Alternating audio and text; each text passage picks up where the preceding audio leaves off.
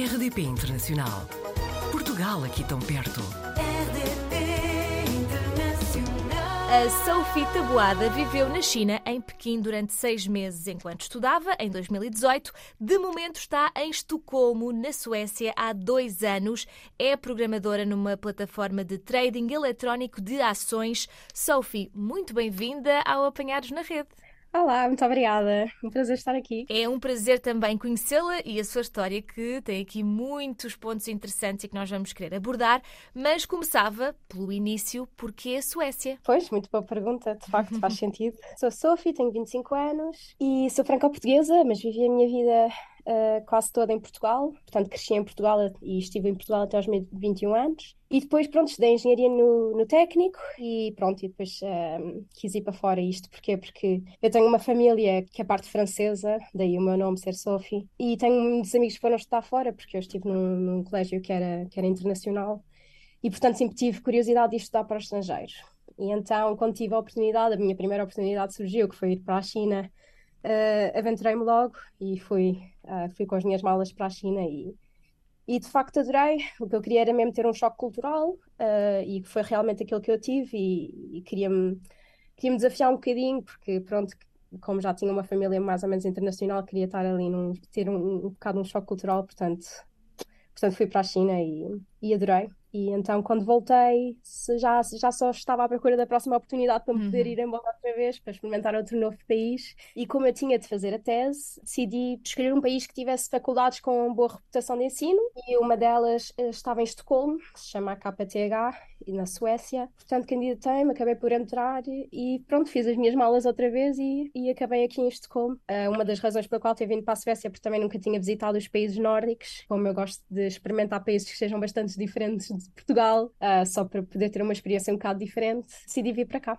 Foi estranho viver na Suécia durante a pandemia, é que acabou por ser um país até polémico nessa altura, não é? Super polémico, portanto, é uma excelente pergunta. Nós, eh, quando estávamos a estudar cá, tinha muitos amigos que vinham de Itália e de Espanha e hum, a situação lá não estava a correr muito bem, portanto, nós, nós estávamos um bocadinho assustados porque, tendo em conta a situação nesses países e as condições que a Suécia estava a estabelecer, nós tínhamos um bocadinho medo de quase estar na rua porque não, não estavam a tomar quase medidas nenhumas. Aliás, as pessoas nem acreditavam no uso da máscara, portanto, nós, nós também tomámos as nossas próprias distâncias e, de facto, ah, foi um bocado assustador. Mas, mas mesmo assim decidimos ficar. A Suécia é um país que tem o mesmo, mais ou menos o mesmo número de população que Portugal, mas é um país que tem quatro vezes, se calhar, o tamanho de Portugal, portanto. Há menos densidade populacional, é mais fácil cumprir distâncias e, e, neste caso, ter mais segurança numa pandemia, não é? Exatamente, e, e Estocolmo é, é- está cercado de natureza, portanto, é, temos o arquipélago aqui ao lado, temos Uhum. bosques, temos parques, temos lagos,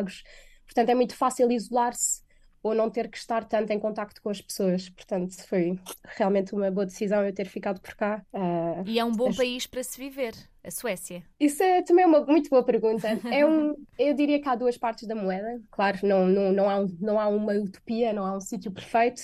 Eu diria que a adaptação é um bocadinho difícil, porque, pronto, é um país bastante frio, as pessoas são um bocadinho mais reservadas. Mesmo que eles falem todos muito, muito, muito bom inglês, ah, é sempre difícil adaptar-se não sabendo a língua. Ah, as pessoas, eu suponho que seja pelo inverno ser muito frio e muito escuro, as pessoas refugiam-se um bocadinho em casa. Uhum. Portanto, é um bocadinho mais difícil conhecer pessoas.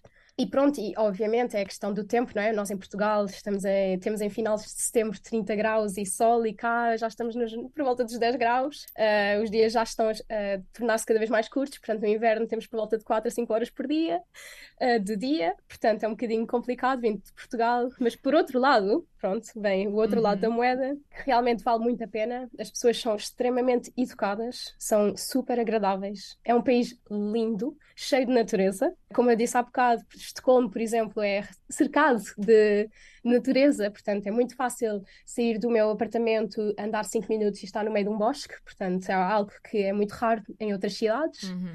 Pronto, o, o governo funciona bem, o Estado funciona bem, as pessoas são geralmente satisfeitas, a educação e o sistema de saúde super boa qualidade, grátis. E pronto, e a nível profissional, que eu acho que para mim seria uma das maiores vantagens, sendo, sendo em conta que eu comecei a trabalhar aqui, existem excelentes oportunidades. as empresas focam-se muito no bem-estar dos seus empregados, diria que é a prioridade número um das empresas. E pronto, e as horas de trabalho em geral são, são muito agradáveis também, as pessoas trabalham das 8 às, 7, ah, das 8 às 17 da tarde e, e no verão, claro, depois de ter passado um inverno tão escuro. As horas também de trabalho são um bocado mais flexíveis, portanto as pessoas tendem a trabalhar um bocado mais no inverno e um bocadinho menos no verão. Será que são todos esses pontos que fazem com que a Suécia seja o país da União Europeia em que os jovens saem mais cedo de casa dos pais? Exatamente, eu acho que eu acho que muito boa razão, sim. O facto do governo apoiar tanto a educação faz com que a prioridade deles seja mesmo os jovens poderem se desenvolver, não serem dependentes do meio em que vieram, terem todos igualmente as mesmas oportunidades. Eu acho que isso funciona muito bem aqui na Suécia. Um, eles também têm muitos programas, portanto, eles, eles permitem muita, muitos estudantes de irem viver para as grandes cidades e viverem em apartamentos que têm menos, uh, menos custos, ou seja, que, que têm rendas mais baixas. Têm também muito boas ofertas de um, loans. Empréstimos. Exatamente, empréstimos que não têm qualquer um, Juro, return- sim. Exatamente, Sim. não tem qualquer juro, portanto é muito fácil para eles pagar os empréstimos de volta uma vez que começam a trabalhar. Portanto, eu, eu costumo dizer que aqui os, os jovens são filhos do Estado mais do que dos pais. Dos pais. Uhum. Realmente eles conseguem uh, abrir as asas muito mais cedo que em Portugal. A Sophie trabalha numa plataforma de trading eletrónico de ações como programadora, não é?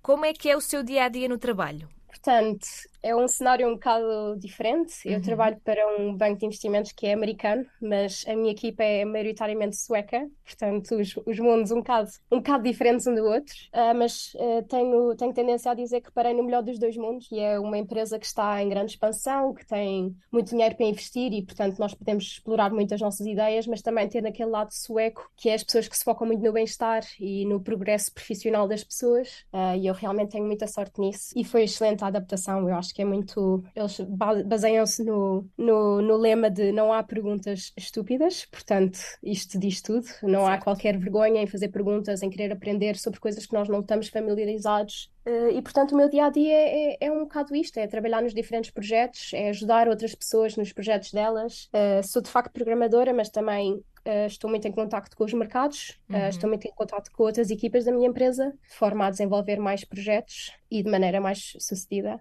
Explique-me então o que é que é este conceito de co-living. Portanto, eh, como eu disse há bocado, as pessoas na Suécia tendem a ser um bocadinho mais, ehm, Frias, distantes. mais, mais distantes ou um bocadinho mais reservadas. Eu diria que seriam mais reservadas eh, e, e um bocado mais, é um bocado mais difícil interagir com suecos ou fazer amigos suecos não sabendo a língua. Porque pronto, como eu disse, o inverno é frio e as pessoas refugi- refugiam-se um bocadinho em casa. E pronto, e o que acontece é que muitos dos suecos também acabam por se isolar um bocadinho. E o que aconteceu foi que começou em Estocolmo a surgir a ideia de viver junto também é uma boa alternativa. E quando eu digo viver junto, é, é um conceito muito diferente de, de viver numa residência enquanto estudante. O Live é mais um conceito de adultos e jovens trabalhadores a viverem juntos e a viverem um bocado como uma comunidade, portanto, a conhecer pessoas novas e ter interesse em conhecer pessoas novas, pessoas ambiciosas, bem educadas, que têm vontade de viver em conjunto. Ah, e, portanto, eu acho que é um bocado essa diferença, é nós não acabamos por ficar nestas residências por coincidência, nós queremos mesmo ficar nestas, nestes co-live,